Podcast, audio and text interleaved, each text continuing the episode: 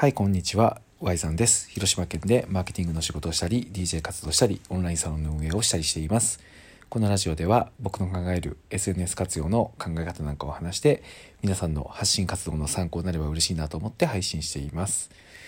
はい、というわけで、年末年始マラソンもいよいよ最終日。今日のテーマは、明日の自分にエールをというテーマですので、これに沿って話していきたいんですけど、このね「明日の自分にエール」っていうタイトルすごくいいなと思っててというのも僕セミナーとかでね TwitterSNS をやるときはあの背伸びを基本的にはするなと自分をよく見せようとするなっていう話をよくしてるんですよ。っていうのが結構 SNS をやるって言ったら自分のいいところを見せてこの人すごいんだなと思ってもらってフォローしてもらおうとか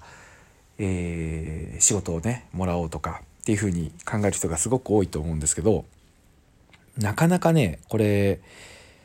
まあいろんな人これにね耐えれる人は全然いいんですけど僕がやっぱいろんな人で Twitter を使ってる SNS を使ってる人を見る限りやっぱり自分をよく見せていくとどんどん苦しくなっちゃうんですよね。その失敗は見せずにうまくいったところだけ見せるとか、まあ、失敗したとしても、まあ、自分の都合のいいようにえー、まあ、周りのが悪かってこれは僕は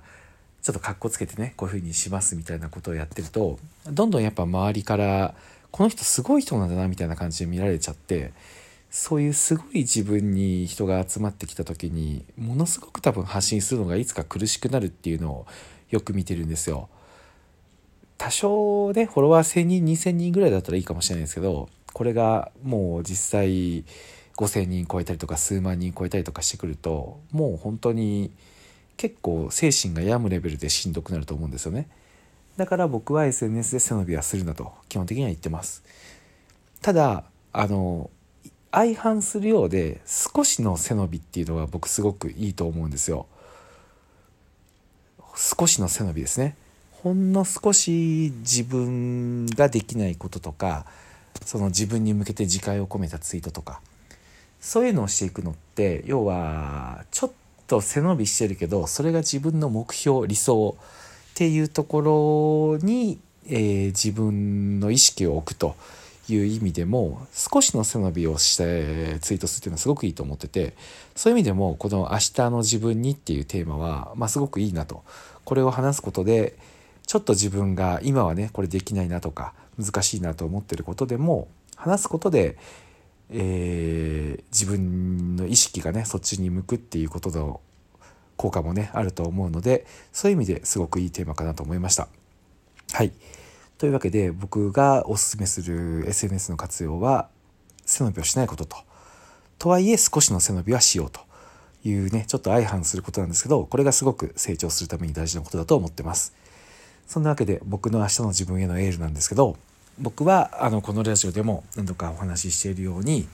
今自分の DJ 活動の東名阪ツアーのチケットの販売でですね非常に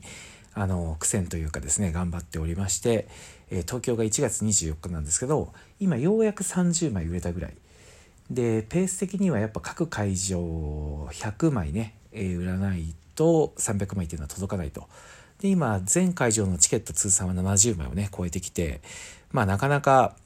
あの素人 DJ にしては動員頑張ってる方だと思うんですけど今回背負った目標っていうのがね、え、300人という結構厳しい数字だなと自分でも思ってて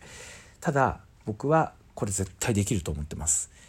なぜなら僕は今まで、え、自分で数字を立てた目標っていうのは必ず達成してきました。そしてその目標を立てた時点ではできるっていうふうには決して思ってないものがほとんどだったんですけどやってきました。でなぜそれができたかっていうとこんな風に自分で自分に自分はできると言い聞かせて、えー、じゃあそのためには何をやればいいのかというところを日々考えてやっていたからであって僕は、えー、不安なこととか怖いこととかってめちゃめちゃあるけどできると。やるって言ったことは信じてできると信じてやっています。なので僕が明日の自分に伝えたいことはお前は必ず300人動員して DJ を続けるっていうことができるので自信持っていけよと今日も自信持って自分の思うことを自分の思うことを堂々と発信していくと我が道を堂々といけということを伝えたいと思います。はい。というわけで今日のテーマは以上です。皆さん、もしよかったら僕の DJ、ものすごく人の背中を押すコンテンツになってますので、聞きに来てくれたら嬉しいです。内容はあの概要欄に詳細貼っておきますので、興味があれば見てみてください。ありがとうございました。DJY さんでした。